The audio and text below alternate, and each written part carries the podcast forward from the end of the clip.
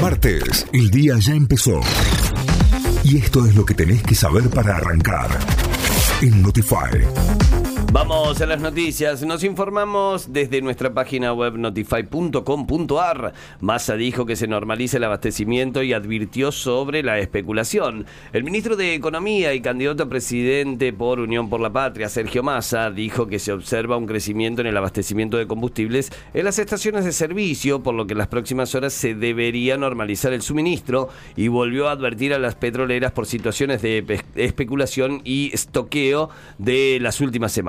Además, Massa se refirió así al precio que los consumidores pagan en el país por las naftas y el diésel. O le cuidamos el bolsillo a la gente y tenemos nafta entre 320 y 350 mangos, o liberamos los precios y se va a 800. El sindicato de petroleros anunció una huelga en apoyo a las medidas de masa. El sindicato de petróleo y gas privado de Río Negro, Neuquén y La Pampa anunció un paro total de actividades para el próximo miércoles para expresar su total apoyo a las medidas dispuestas por el ministro de Economía de la Argentina, Sergio Massa, para normalizar el sector de venta de combustible en todo el territorio nacional y el anuncio del aumento del corte de biocombustibles en naftas y gasoil.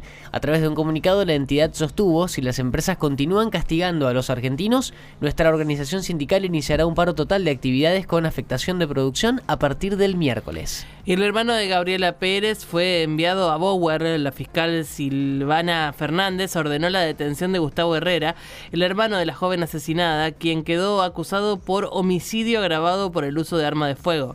Para la fiscal y su equipo, Herrera había sido el hombre que abrió fuego contra el club y uno de los balazos atravesó una ventana y dio justo en la humanidad de su hermana, quien estaba allí almorzando. La sospecha es que el hombre actuó junto a otros cómplices a pedido de otra persona u organización a cambio de dinero. El gobierno confirmó que no moverá el feriado del 20 de noviembre. El gobierno nacional ratificó que no será trasladado el feriado del próximo 20 de noviembre, fecha en la que se celebra el Día de la Soberanía, pese a que la jornada anterior, el 19, está prevista la realización del balotaje presidencial. De esta forma, la última instancia electoral se concretará el domingo comprendido en el fin de semana largo. Belgrano cayó ante Lanús y podría perder la punta. El Pirata perdió ayer como visitante 2 a 0 ante el Granate por la fecha 11 de la Copa de la Liga. Los goles del partido lo convirtieron Torres y Boggio. Y así Belgrano quedó con 18 puntos, mismas unidades que Godoy Cruz, que hoy juega ante Tigre y podría superarlo en lo más alto de la zona B. En tanto, Talleres empató sin goles ayer en el Kempes 0 a 0 ante Banfield.